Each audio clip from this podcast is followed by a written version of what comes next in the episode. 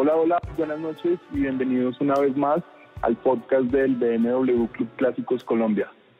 Desde luego siempre agradeciendo a todos ustedes por esa sintonía que hemos venido reportando con los anteriores episodios y también por esos buenos comentarios que siempre nos han dado y que nos están dando constantemente en pro de mejora.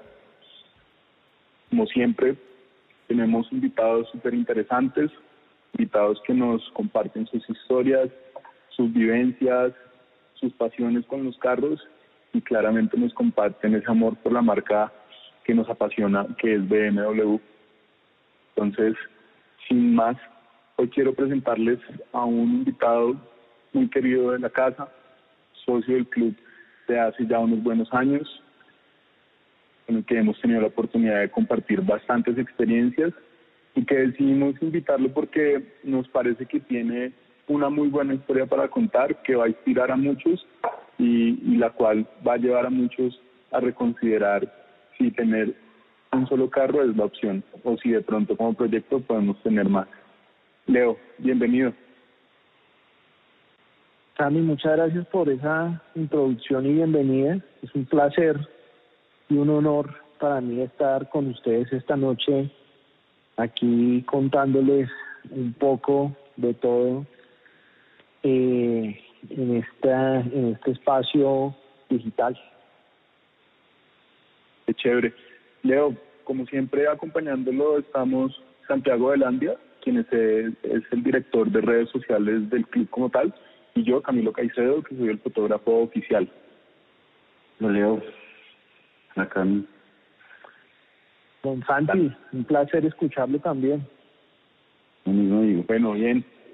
Para comenzar, queremos darle una, una introducción a, Leonardo y es, eh, Leo viene armando su colección no, no de manera acelerada, pero sí de manera constante y por eso nos parece interesante entender a fondo o, o muy puntualmente varios puntos para que para que así muchos de los de los oyentes también se animen a como decía eh, al inicio de pronto no a solo tener un solo carro sino de pronto otro carrito de manera de proyecto. Se puede se logra y, y aquí tenemos a Leo y queremos empezar preguntándole Leo cómo pasa de tener un carro que fue su de 30 negro 323 a una colección bueno, esa es una historia bien, bien interesante y, un tema ahí que, que, quería, no quería dejar de mencionar. Y es una frase muy chévere de Charlie Chaplin, que es todos somos aficionados, la vida es tan corta, que no da para más. Y, y, y, cómo paso de tener un E30 se dan por allá por el 2017 a tener hoy pues poco más de de, de, de, de, de ese 30 se dan inclusive un par de carros de, de otras marcas que se pueden considerar coleccionables. Y el, y el asunto es como como eh, se había quedado, se había quedado como congelado ese, ese anhelo por diferentes etapas de la vida a nivel de profesional, laboral, eh, universidad, familiar, eh, etcétera. Y retomo el asunto ese año que me había venido dando como vueltas en la cabeza y estaba como en un pendiente en esa, en esa lista de cosas de hacer en la vida y, y, y, me pasa algo, ¿no? es que me entra como una fiebre. Eh, entro en este mundo de los, de los clásicos y especialmente en el mundo de BMW, en donde una de las cosas que, que, me impactó tremendamente era el, el Real OEM, que es esta, esta aplicación que está en línea, eh, en donde con el número de serie del carro se encuentra cada uno de estos planos con cada tuerca, cada tornillo, cada arandela, en donde uno tiene la opción de poder, si estas partes están desgastadas en su carro, conseguirlas, o si por algún motivo no son las originales, eh, buscarlas. Entonces, eh, digamos que eso sucede con este primer automóvil, eh, me emociono muchísimo.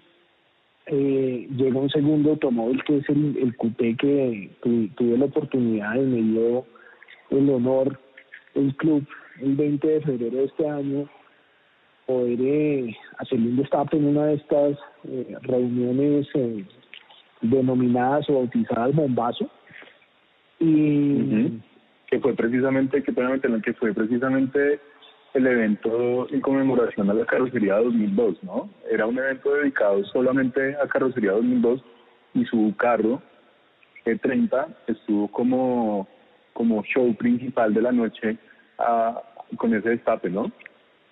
Sí, sí, y, fue un, y fue algo fantástico porque pues se pudo mostrar el, el trabajo que se hizo en este este automóvil que también es 1.30 pero coupé con motor 323 y, y se pudo compartir con la gente, ¿no? O sea, el trabajo de una buena cantidad de años y de ahí para allá digamos que eh, esta fiebre ya empezó a ser un poco más selectiva y a buscar algunos modelos que fueron apareciendo y algunos de ellos pagados en, en cuotas, en acuerdos con los dueños, ¿no? Oiga, venga, no, no, tengo ese dinero hoy, su carro me encanta, me interesa, no, tres de pronto seis, inclusive más. y, y bueno, y, y también dentro de la colección hay hay un Datsun que, que, que bueno que es un que es un carro especial que tiene muchos retos a nivel de, de volverlo a, a traer a las, a las calles. Pero sí, digamos que es el resumen, ¿no? Un tema de, de mucho romanticismo, ¿cierto? De, de, de mucha afición y de mucho entusiasmo eh, para poder eh, disfrutarlos y tener más, más, más de una más de una opción al, al sentirse como tan atraído por el hobby.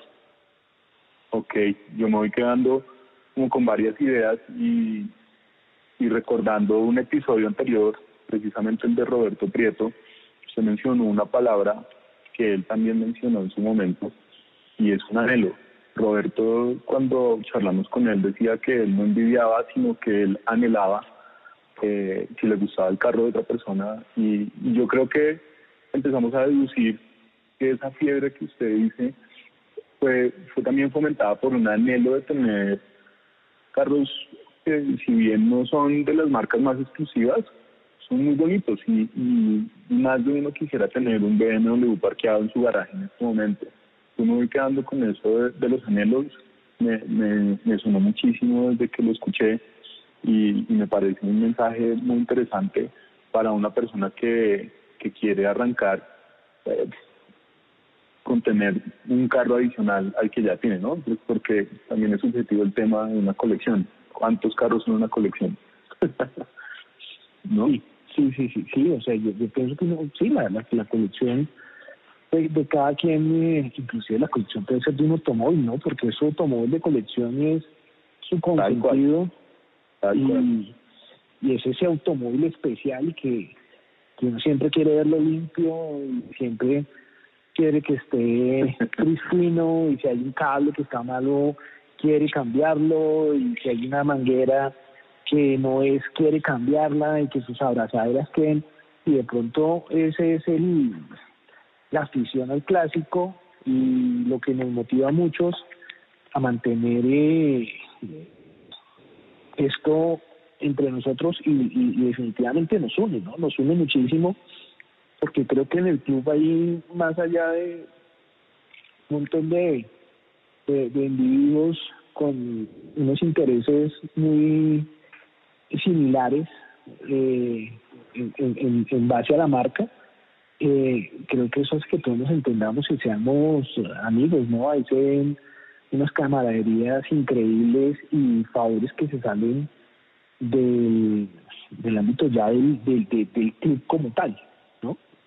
Claro, claro. Yo hago una, yo, yo voy a hacer una cuñita antes de que siga y, y de pronto, de pronto esto no, no sé si se pueda como, como poner tan, tan en la mesa, pero me enteré que uno de los carros de colección va a ser armado por Roberto Prieto y a mí me parece eso magnífico. Creo que le va a quedar un carro Leo súper bien, con un nivel de detalle que va a ser envidiable y quería mencionarlo porque creo que más de uno va a querer leer ese ese como ¿cómo decirlo como como esa bitácora que usted acaba de armar en la página del club en el foro en donde se va a empezar a documentar cada paso de esa restauración de, de ese 9 ¿no?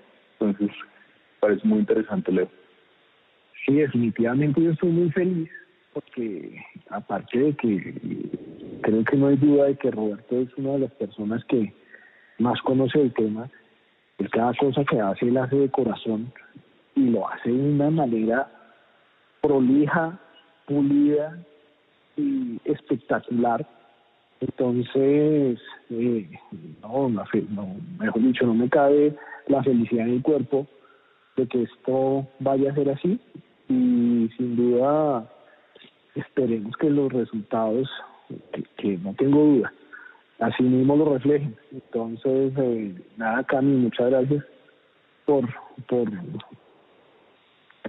por traerlo a la mesa y, y sí, ahí va a estar en el foro para que quede documentado eh, cómo va a ser la historia de la restauración de este, de este 9. Buenísimo. Bueno, Leo, a mí me llama la atención que, que en lo que hemos hablado, que han sido, no sé, 10 minutos, ya hemos mencionado mucho la palabra restauración y, y, y por los demás temas como el Real OEM y, que le gusta de ver el detalle de cada parte, pues yo sé que, que se conoce esos procesos de restauración al derecho y al revés. Entonces, así como hay momentos bonitos en esos procesos de restauración, hay unos momentos que son, son bastante duros. ¿Cuáles han sido de pronto esos momentos en los que usted casi tira la toalla, que dice, no quiero seguir con esto? Bueno, han, han sido varios porque hay momentos difíciles y devastadores, eh, pero hay uno que tengo en, la cabeza muy presente y es eh, un momento en el que eh, agarramos el Datsun 240Z y se nos ocurrió mandarle a hacer un proceso de hidroblasting que es como una especie de, de sandblasting pero digamos que, que, utilizan mucha agua en el proceso que en teoría no es tan invasivo no digo en teoría porque ya, ya la historia porque fue muy invasivo. Pero el asunto es que no sabíamos que este carro estaba tan mal debajo ¿sí? Eh, lo queríamos pelar totalmente. Cuando acaba el proceso de hidrolasting, que duró varios días, pues nos encontramos con una colcha de retazos bien interesante, con unos retos que partieron desde considerar comprimir el automóvil, o sea, comprimirlo chatarrizarlos, y no seguir y no seguir adelante con el proceso, ¿no? O sea, digamos que darle todo por perdido lo que estaba por ahí, eh, desecharlo. Eh, pero bueno, digamos que ese ha sido uno de los, digamos, capítulos difíciles. Y también hay otros capítulos difíciles, eh, no sé, algunas veces algunas consecuencias de repuestos, eh, también a veces eh, nos quedamos cortos en conocimiento eh, a nivel, por ejemplo, eléctrico. en fin, esas son cosas que, que han podido suceder, pero gracias a Dios existe Google y existe el Internet porque la, verdad es admirable como restauraban hace unos años. Y gracias a los foros y a esta comunidad mundial de entusiastas eh, se encuentran soluciones y también eso hace parte del plan, ¿no? Pero pues sí, muchas veces eh, pueden haber eh, horas de insomnio pensando en cómo soluciono algo, qué hacemos con esta pieza que no se consigue, eh, por, qué por qué tendré ese problema y no hemos logrado resolverlo, o inclusive eh, temas de tiempos, ¿no? O sea, eh, pues para nadie es un secreto que a veces pues eh, no deja un carro en un taller y pueden pasar días, semanas o inclusive meses en, que, en que el automóvil no, no es tocado, entonces eso también hace parte de los retos, ¿no? Y pues también hace parte del plan. entonces, bueno, han, sido unos episodios bien, eh, sí, por ejemplo, de, ese del Datsun, en serio que no faltó nada para mandarlo a, a sacar de circulación y cancelarle la matrícula. yo, me acuerdo una cosa con el Datsun que yo no sabía que era que era suyo Leo y yo voy a ese mismo taller o, o yo a ese mismo taller con el latonero que, que es Gonzalo acá en Chía. Y yo llego y estaba, y yo llego y lo dije, pucha, ese carro está vuelto nada. Y yo llego un día y estábamos en un picnic donde Luis Genaro, en la Coralina, y yo digo, oiga, ¿vieron ese Datsun cómo está? y todos se rieron y le digo, sí, mío. No, es que es, que eh, eh, la verdad sí, o sea, es, es, un asunto que era de reconsiderar y y, y, y, era un, bueno, fue o es porque aún no sale una locura volverlo a las calles, o sea, lo fácil, lo, o sea, siempre, siempre lo, lo, lo, práctico es lo más fácil, ¿no? Hubiese sido hacer esto de cancelar la matrícula, pero bueno, eh, habían ahí unas razones de peso. Eh, digamos que cuando yo empecé el autódromo por allá en el 98 tal vez, eh, a mí me parecían divinos los Datsuns, ¿sí? Eh, y, siempre ha sido, digamos que como una comunidad digamos que de lo mismo pequeña cerrada, creo que en ese tiempo o a Colombia pues pudieron haber llegado unos 30 Datsun portados por por por y este este Datsun si no es el primero está dentro de los tres primeros que llegaron al país eh, porque parte de estos temas de restauración es buscar la historia de, de cada de cada carro de cada automóvil y es como el trabajo que hacen los curadores, pues sí, muy respetuoso con, con, el curador, ¿no? Pero claro. ese buscar en la carpeta de quién fue el automóvil, eh, si llegó aquí de pronto por un agregado de una embajada, en fin. Entonces, este, este Datsun, eh, nos encontramos con eso en su carpeta, eso lo hizo de alguna manera especial.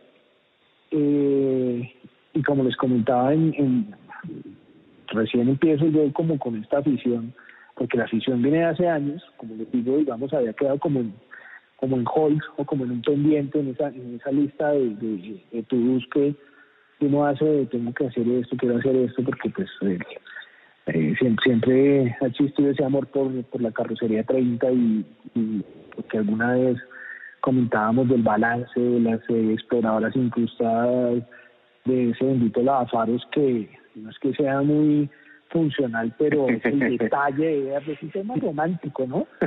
Y, en ese tiempo en, el autódromo había unos programas de piques, había pues, eh, había algunos temas de, de, me imagino que eso era Campeonato Nacional de Automovilismo, y también había un, un algunas veces, ¿no? Lo, lo vi un par de veces, algo bien particular que era un demolition derby en donde par de automóviles se, se, agarraban a golpes, eh, literalmente, eran golpes en reversa y estos automóviles, el último que quedara pues caminando o andando o rodando, era el campeón, entonces había adrenalina, pero yo me fijaba mucho en los Datsuns y obviamente en los C30 y en muchos carros japoneses eh, como los Honda y otros, eh, los, los Mini también eran tremendos, eh, y por qué no los 2002.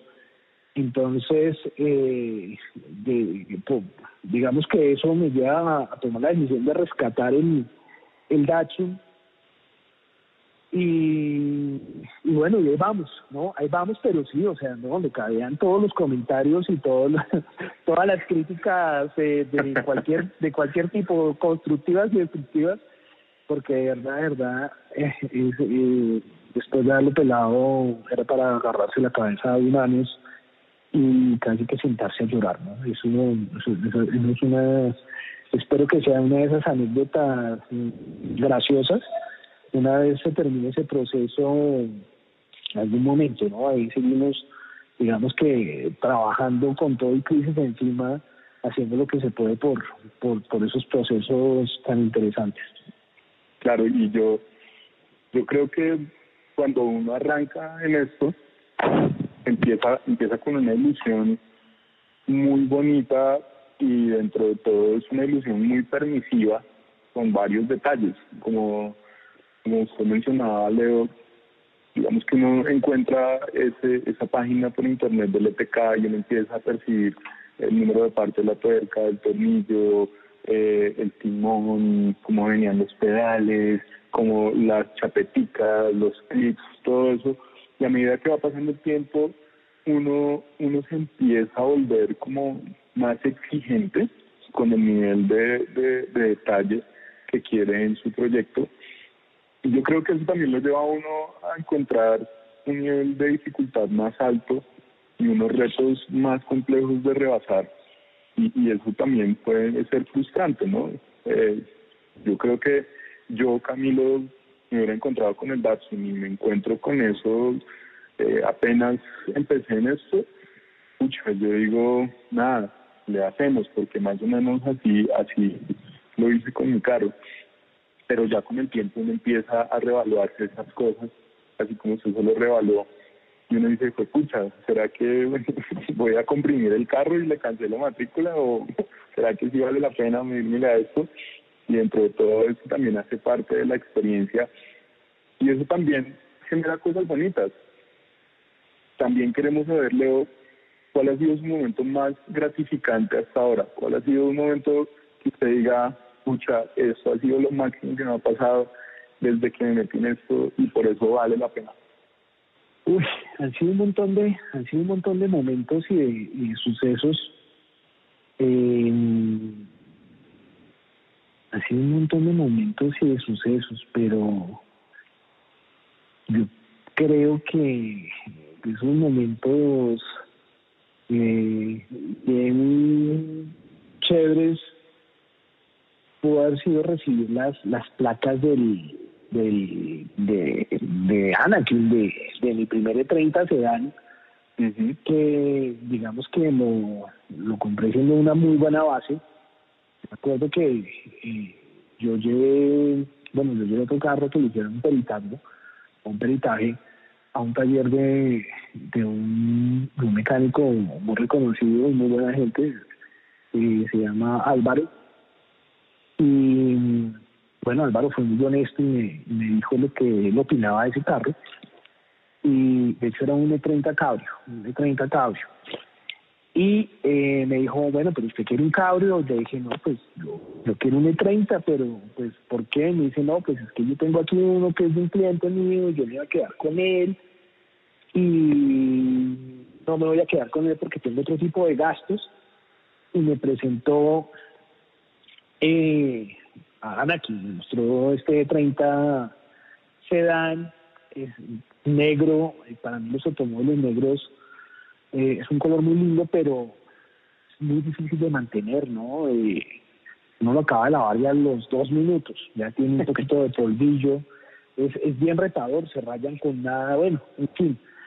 Eh, pero mi primer automóvil fue negro. O sea, mi primer automóvil por ahí en el 96, creo, 97, fue de color negro y me trajo ese recuerdo y el carro, eh, de hecho, este Álvaro me, me dijo a mí, eh, le voy a dar seis meses de garantía porque ese carro está súper bueno, va a salir para placa, no sé qué.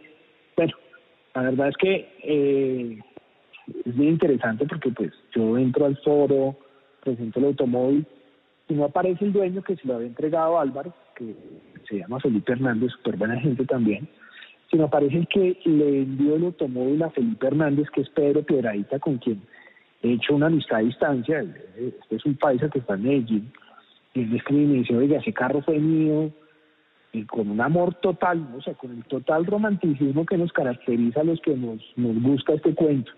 Ese carro fue mío, yo le puse los rines, le conseguí el OBC, le puse el timón, eh, a mí me hubiera encantado ponerle tales sillas y yo ya tenía, digamos, que dentro de mi cabeza esas sillas y me hubiera gustado mucho tal lip y yo prácticamente tenía metido ese lip en la cabeza y yo le digo a Pedro, le digo, oiga, súper chévere, yo quiero más o menos hacer lo que usted dice.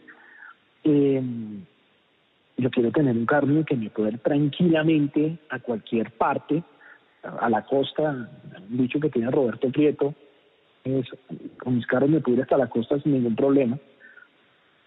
Y, y llevo ese carro como a cambiarle unas mangueras, eh, cambiarle el termostato, eh, había un pistón que no da muy buena compresión, entonces le hicimos una reparada y pues cuando recibo las placas de este carro, de hecho la confiabilidad en ese automóvil es toda, eh, porque después de hacerle todo eso me, voy al, primer encuentro al que, que tengo oportunidad de participar, eh, que es en Ibagué, Ibagué en el, hotel muy lindo que es el Estelar.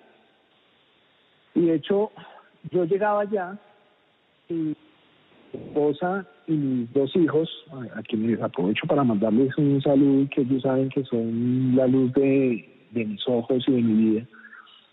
Eh, ellos estaban en Armenia, entonces ellos se pegaban una bajadita, una subidita de, Armenia y Ibagué, y yo me iba de Bogotá a Ibagué. Pero eh, pues eh, lo estábamos alistando para el famoso evento y pues el carro sale prácticamente recién le reemplazan mangueras eh, le montan los el bumper le montan el lip eh, eso y yo digo la confiabilidad es arranco yo para Ibagué ese día había no sé estábamos en esa época de invierno y está cerrado el paso por por Girardot demorarme, no sé, tres horas y media o tres horas largas y vagué, me demoré seis porque nos tocó dar la vuelta y llegar por la ruta del sol. Entonces, eh, y a la madrugada, bueno, eso, eso, eso fue algo súper retador, pero yo decía, pucha, este carro tiene toda la confiabilidad del mundo, ¿sí? Recién reparado aparte de eso. Eh, y, y, la verdad es como la fidelidad, ¿no? es sentir la tranquilidad de andar en él y pues pues uno sea una rodada y va con la familia, con los hijos, con la señora, con un amigo, con, mi papá, inclusive hemos eh, ido a, a, Neusa eh, en estos encuentros chéveres que hace el club de ir a elevar cometas y, ese tipo de cosas, de picnics, etcétera. Entonces, eh, cuando yo recibo las placas de, este automóvil, siento mucha felicidad, ¿no? Y bueno, y hay otras cuántas, eh, no sé, alguna vez que participé en un San Diego, en el autódromo eh, y etcétera. O sea, es eh, cada momento es único y también eh, la sensación de manejo, ¿no? Escuchar los motores. Eh, eh, hay gente que no cree, pero hasta las empujadas resultan simpáticas y, y hacen parte del paseo. Claro, por supuesto. Y, y ahora que menciona el autódromo, ya sabemos que se va a hacer Paitaco, entonces toca toca seguir corriendo, Leo. sí, ese, eso no se puede dejar de hacer porque se le olvida. Creo que, creo que, sí, es muy fácil olvidar el famoso punto y taco. Leo, y, y ya que estamos hablando pues de carros clásicos, y usted menciona a la familia, que también les mandamos un saludo. Eh, ¿Cuál es ese plan perfecto para hacer en familia con un carro clásico? O sea, si usted dice, me toca, mañana ya puedo salir y, se acabó la cuarentena, ¿cuál es el plan?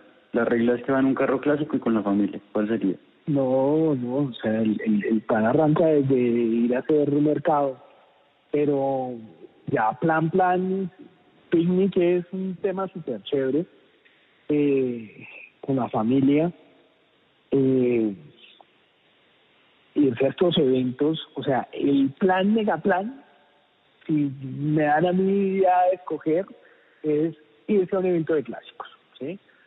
Eh, generalmente tiene una logística muy buena, encuentra uno con amigos, habla, las señoras también, eh, todas son como muy cercanas, entonces hablan un montón, uno está generalmente con los pelados compartiendo un buen rato en, la piscina de, los hoteles, en la rodada, alguna vez en uno de estos eh, eventos de encuentros de clásicos hicimos, y yo creo que es algo que se va a volver a poner de moda por este tema de la crisis y de la pandemia, hicimos autocine, ¿sí? Entonces, pues, cada familia metida dentro de su automóvil, viendo allí una película y las palomitas, bueno, el tema de las palomitas dentro del clásico se vuelve retador. Por favor, por favor, no, invite a la gente a eso. Sobre todo los niños, los niños, hasta uno, ¿no?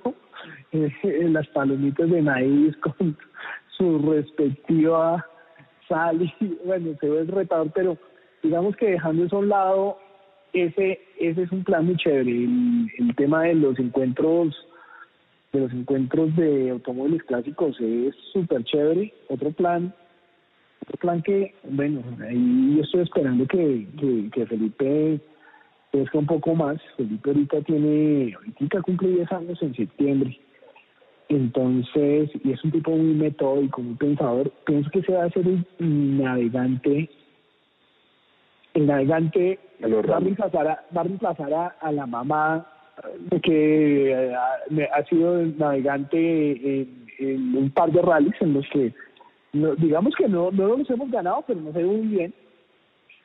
Pero Felipe puede llegar a ser ese navegante y más adelante muy seguramente Federico o, o, pueden llegar a ser un equipazo. Entonces, nada, o sea, todo, todo es plan, todo es plan. O sea, definitivamente es algo con lo que hay que integrar a la familia, eso es de ser retador.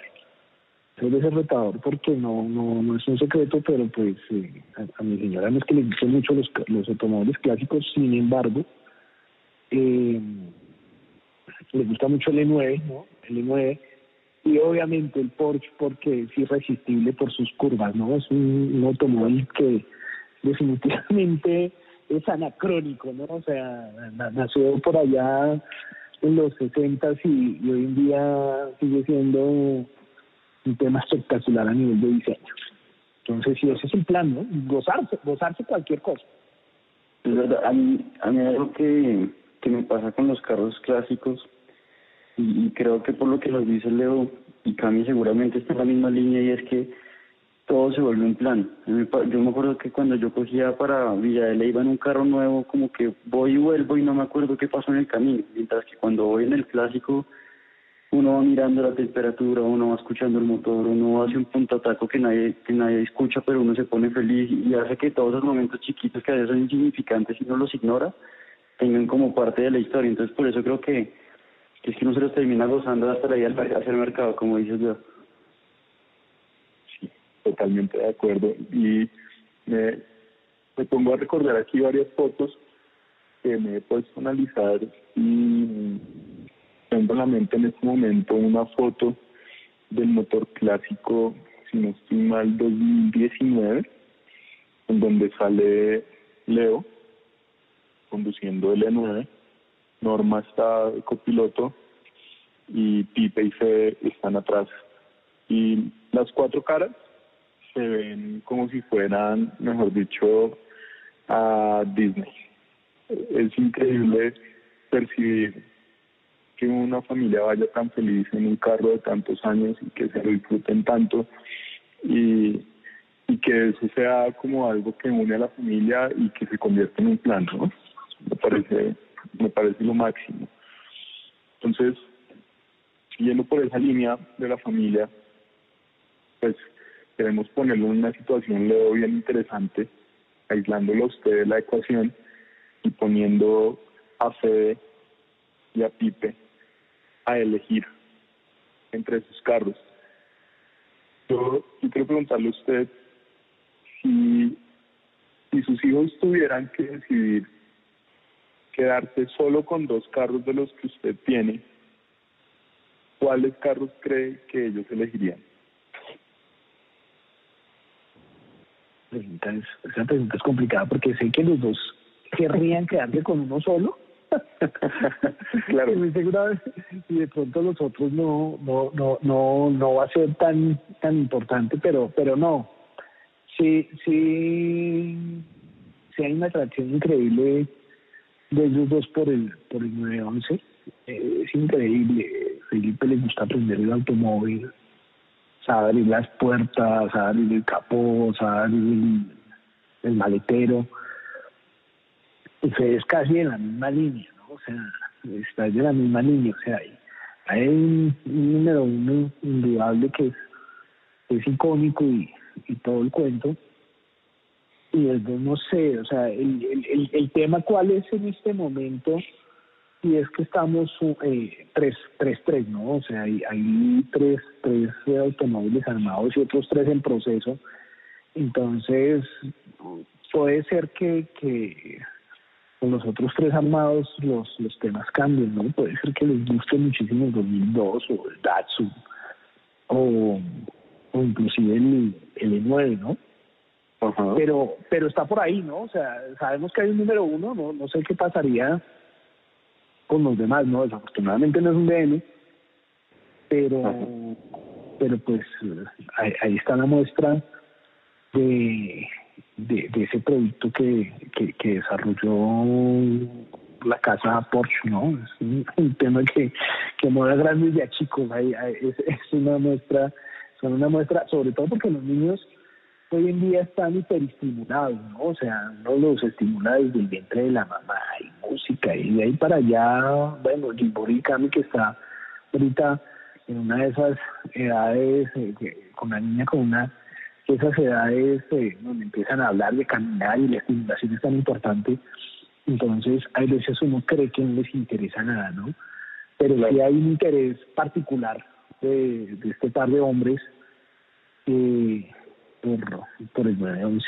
Es, es, es interesante, ¿no? Me, me, me, parece interesante verlo verlos a ellos en, en, ese plan precisamente por el tema de hiperestimulados que, que pueden ser esta generación, ¿no? Leo, hagamos algo. Adópteme y yo cojo el 9 Yo sí me quedo con Anakin. Déjeme no, Anakin, Anakin es divino también. No, es, es, es, difícil, es difícil. De hecho, por ejemplo, a Felipe, a Felipe le encanta el olor.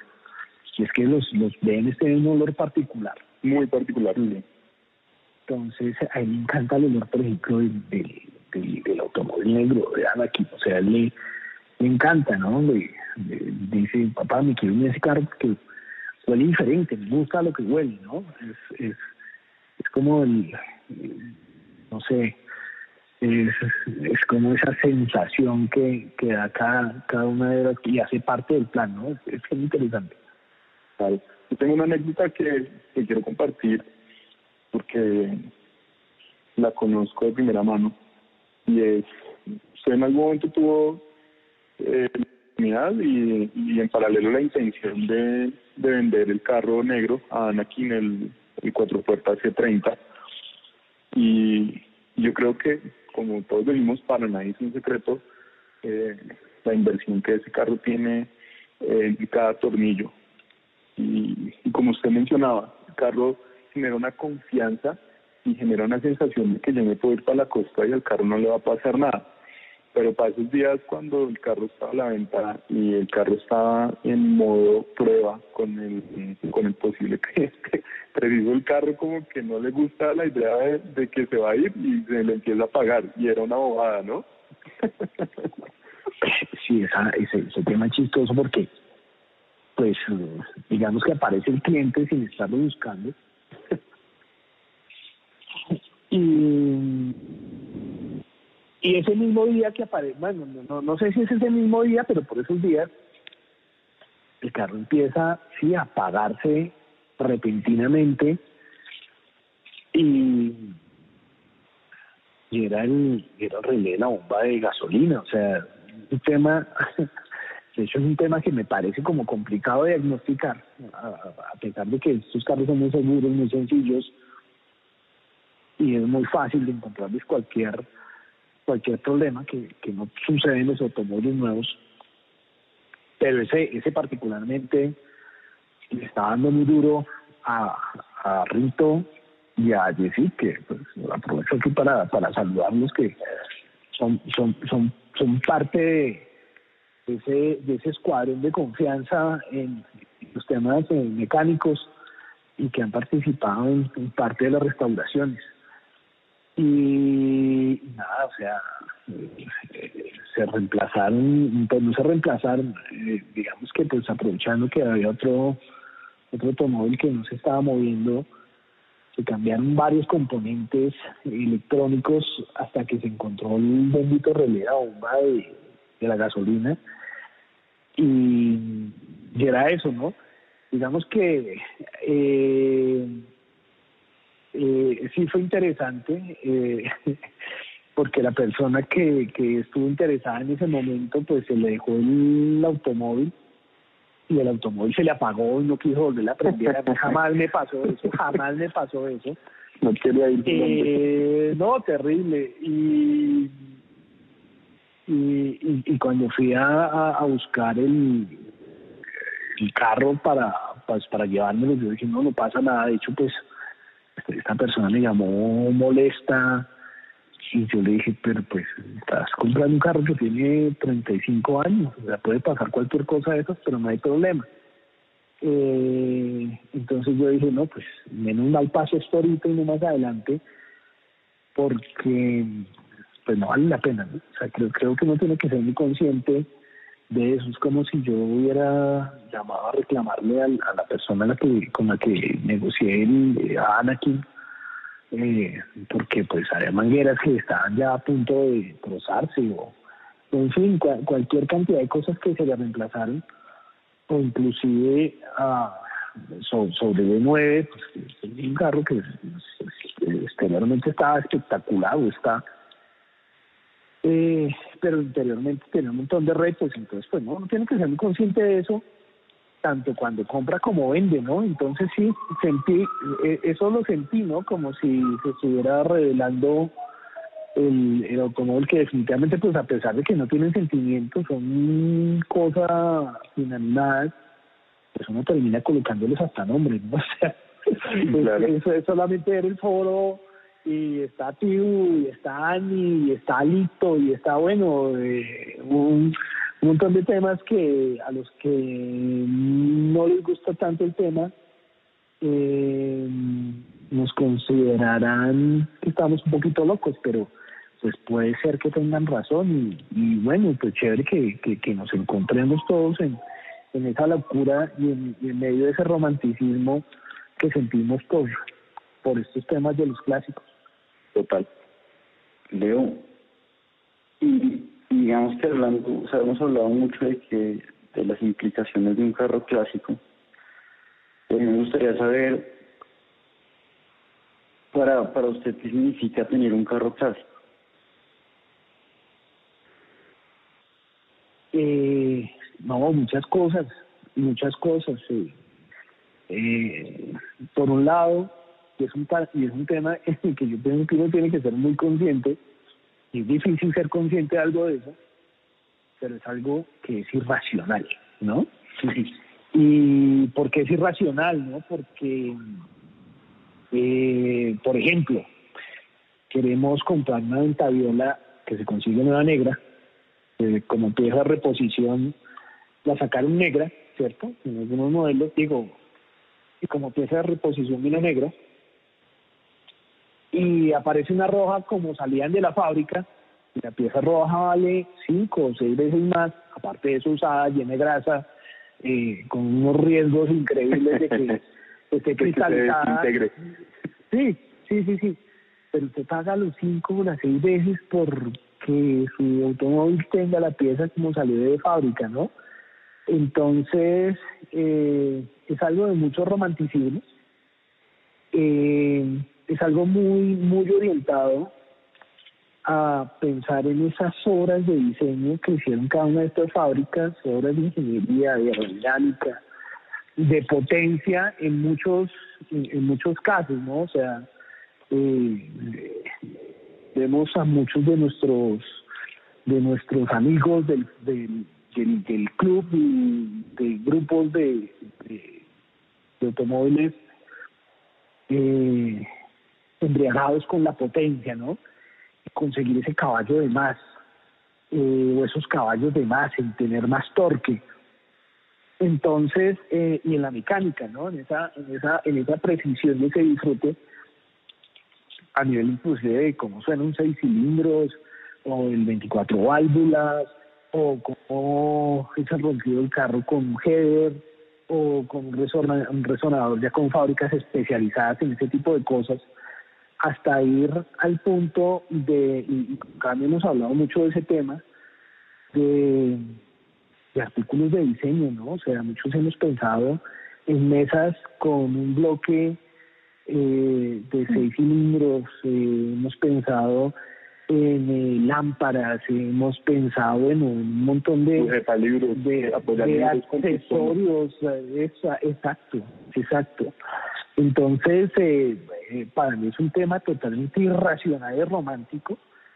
es una obsesión, es una obsesión de de querer eh, tenerlo perfecto, de que siempre esté limpio.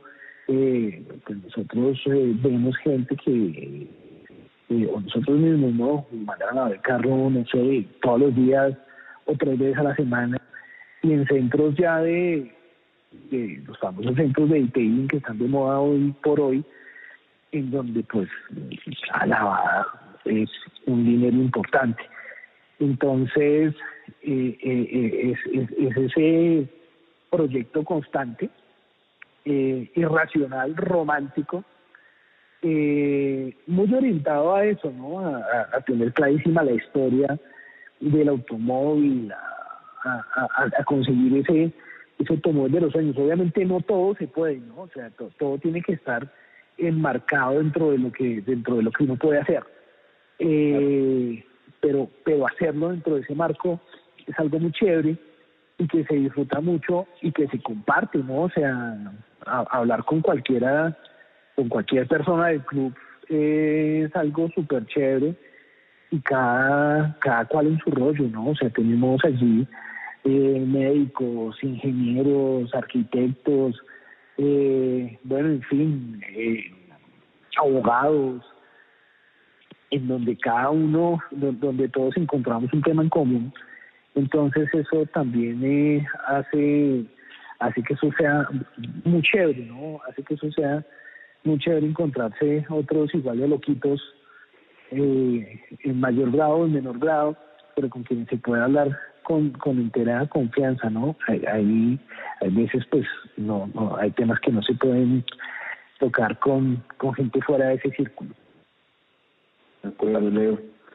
Leo, si bien hemos hablado que, es un tema muy romántico y, ciertamente es un tema apasionante para todos y para, para usted lo sabemos que, que lo es también, pero yo sé que usted también tiene una, un enfoque lógico de los de los carros, yo sé que usted también tiene, es muy metódico, así como es muy metódico con la restauración, eh, sé que usted también ve los carros de alguna manera como un, de pronto una inversión, pero sí como un activo refugio, como un, como un, sí, como un activo que también tiene su cierto movimiento de precios y tiene, digamos, que, que está impulsado por la historia y por muchos factores. Entonces a mí me gustaría también tener una perspectiva o una opinión suya sobre cuál es el próximo BM que pueda estar teniendo una valorización fuerte. Esta pregunta se la hicimos a Fernando como tocando el ejemplo del del E30 M3 que últimamente está disparado y eso ha jalonado un poco a los a los E30 en general y a los Serie 3. ¿Cuál sería ese carro que usted cree que pueda tener ese ese ese movimiento en precio? Como para cambiar un poco el tema romántico y meternos en ese aspecto. Ya, bueno, con inversión refugio, muchos de los que tengo no son inversión refugio, porque ya lo, que, ya lo que se les metió no se va a recuperar jamás. Ya no, ya no se refugio nada. Sí, sí, sí, pero, en la teoría. Era, bueno, no. no sé, o sea, eh, pienso que es algo que no se deprecia tanto, ¿no? O sea, uno ve las caídas en eh, por estos días en la bolsa de, compañías que jamás pensó que fueran a caer tan tan duro, pero pero uno sigue viendo, sigue sigue esperando que salga alguien de, desesperado a venderse 30 M3 y no, no, no, no, no ha pasado y creo que no va a pasar. Pero no va a pasar. No, está, está difícil. Eh, yo creo que va a haber un salto generacional. O sea, así como del 2002, y, me perdonan los que tienen 21, que es un carro que me parece ¿sí? Me parece eh, una tremenda máquina, pero no ha tenido la valorización que tuvo, por ejemplo, de 30, digamos que dieron esos saltos. O sea, el 2002, el 21 está ahí, sigue costando un buen dinero, igual restaurar un 21 creo que no está lejos de lo que vale dejar a punto un 30 o un 2002 eh, yo creo que eh, el 36 pues también va a ser un, un, muy buen clásico, pero yo pienso que también va a haber ese salto, ese salto de generación. Y creo que el, que, el próximo que, y creo que ya está súper valorado, ¿no? O sea, creo que ya uno ve que, que, que han cogido mucho peso, son los E46, ¿no? Que, que para muchos es el último, pues de los últimos DNs puros sin tanta electrónica y sin, tan, y sin tantos temas mm, asiáticos que hacen que los BMs más recientes fallen un poco, ¿no? Entonces, pienso que está por ahí el asunto, pienso que está por ahí el asunto y, obviamente pues también los entusiastas que hay alrededor del mundo mm, también lo, lo vienen viendo por ese lado. Aparte es que es un carro con un diseño muy lindo, ¿no? O sea, es, eh, cada línea, cada detalle, las luces, las puertas, bueno, absolutamente eh, todo lo, hace muy lindo sin que el E36 no lo sea, pero creo que, que, pasan como esos, esos saltos que, que yo noto que están ahí y, puedo, puedo estar súper equivocado, pero, pero creo que va por ahí el asunto. Total, y yo los invito a, a los que nos están escuchando a que indaguen un poquito más sobre, sobre el BMW 46. De hecho, hay variaciones de este, de este 46 y hay una historia muy interesante y es la del, la del BMW M3 E46 GTR que fue creado en pro de, de competir en esos días en los que el carro competía y, hoy en día le llaman al GTR el unicornio, porque eh, eh, en ese momento de competencia pidieron unas especificaciones para que fuera de calle y para que fuera de pista, y al final a la luz salieron solo tres a la venta, y son carros que no se ven en el mundo, o sea, solo hay tres en el mundo y, nunca lo van a ver. Yo los invito a todos a que, a que indaguen un poquito más sobre el E46. Eh, Leo, estuvimos hablando hace, hace un poquito de, mm, de como, ¿cómo decirlo? Como esa locura que uno empieza a, crear y dentro de esa misma locura uno hasta le empieza a poner nombres a los carros. Eh, yo, yo tengo una historia personal con mi carro y creo que la mayoría conocen el nombre de mi carro, no lo voy a mencionar en un momento porque ya todos lo saben, pero si yo tengo el nombre, usted le tiene nombre a todos sus carros cuéntenos tres razones por las que le pone apodos a sus carros. es muy interesante porque yo les pongo apodos de pronto para el foro, ¿sí? De pronto para la carpeta o el folder en el computador en donde guardo cada cosa de este, este, de este carro, pero la verdad, o sea, dentro de mi día a día, digo, me voy de 30 negros el verde, ¿sí? Me voy a ir en, en, este otro, pero es, es, es, es más como, no sé, es, es, es como parte de la, de la presentación de cada uno de, de ellos y es como si tomaran vida porque pues realmente pues uno los, los cuida y los, y, y los trae el pasado al presente porque más o menos es lo que es lo que buscamos todos los que los que tenemos clásicos y es mantenerlos vigentes. Entonces, eh, no sé, es como una, una manera de darles algo de cariño. Seguramente eh, es, es, para distinguirlos de los demás. ¿sí? Eh, pero sí, en, mi vida es muy chistoso, ¿no? O sea, no, no hablo tanto de ellos, de, de hecho a veces me, me, me, me, siento un poco raro cuando, cuando me hablan de los carros por el nombre, pero sí, o sea, si me hablan por el nombre, pues eh, caigo en cuenta y digo, sí, pues claro, o sea, tengo, tengo documentado en el foro eh, la restauración de X o Y con este nombre, entonces, entonces es así, sí. Sí, y, y me gustan mucho los nombres de los cómics, ¿no? O sea, me, me, gusta como encontrarles esa relación y, y, que tengan, no sé, algo de lógica, con eh, ya sea con el color o con, eh, no sé, que, cualquier cualquier tema que pueda ser afín con el con el nickname o el apodo que se les coloque para colocarlos dentro del mundo dentro del mundo de los foros. bueno, yo voy a, comentar para todos los oyentes, ya para empezar a, finalizar, tres nombres de los carros de Leo. Uno es Anakin, que es el E30 323 negro. Anakin es un personaje para los que no conocen de Star Wars. También está Hulk, que es otro de 30, pero este es coupé y es de color verde, que incluso una, una, como un debate en su momento de si cambiarle el color y yo fui uno de los que dije, Leo, ese, carro es característico por el color, yo lo dejaría así y por eso se llama Hulk, porque es verde. Y está otro que es Bruce, que es en L9 azul, entiendo que viene del de, tiburón de una película de una película infantil, ¿verdad? Así es, así es, que, que ya es un clásico de Disney que es Buscando a Amigos. Exactamente, exactamente. Entonces, yo yo me quedo con, con varios mensajes, me quedo me quedo muy motivado a, a pedir permiso a mi esposa para el siguiente carro, a ver si, si puedo seguir con otro. Eh, y uno de los mensajes con, con, el, con los que me quedo es que una colección empieza con varios ingredientes. Dentro de ellos está, ¿por qué no?, una obsesión bien llevada. Una obsesión bien llevada puede lograr unos resultados interesantes en cualquier proyecto que uno desarrolle, un anhelo, anhelar el siguiente proyecto, anhelar eh, el siguiente accesorio, el siguiente tornillo, la, eh, las sillas, anhelar eso para que uno se lo vuelva aún más apasionante el tema. ¿no?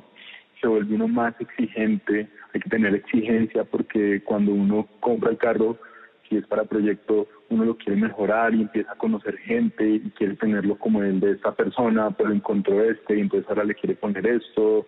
Eh, y uno de los de los más importantes ingredientes en este en este tema de, de colección o de tener un carro clásico claramente es el romanticismo y la pasión porque, porque sin ese romanticismo de ponerle un nombre, de gastarse el tiempo de, de, de llevarlo a lavar, como Leo dice, tres veces a la semana, de mantenerlo brillante, de hacerlo, de hacerlo ver como en sus mejores días, yo creo que, que sin este romanticismo y sin esta pasión no existiría eh, como ese, ese amor por tener un carro clásico o varios carros clásicos. Por último, mi máximo mensaje que, guardo de aquí en adelante con mucho aprecio para, para mis adentros es que una colección puede componerse incluso de un solo carro. No necesariamente hay que tener colecciones de 20, 30, 100, mil carros, pero si uno tiene el carro que uno quiso, lo tiene parqueado en su garaje y uno le, le da cariño, le pone nombre, y también lo disfrutan las carreteras y las calles, yo creo que ya tiene un coleccionable. Y para mí eso es importantísimo. Entonces, Leo, Santi, yo les agradezco una vez más. A todos los oyentes les agradecemos por haber escuchado este episodio. Vendrán otros adicionales con nuevas historias, con nuevas anécdotas, con más charlas amenas con nuestros socios e invitados. Les agradecemos nuevamente por habernos escuchado. Santi Leo, muchísimas gracias. Este fue un episodio más del podcast del BMW Club Clásicos Colombia. Muchas gracias.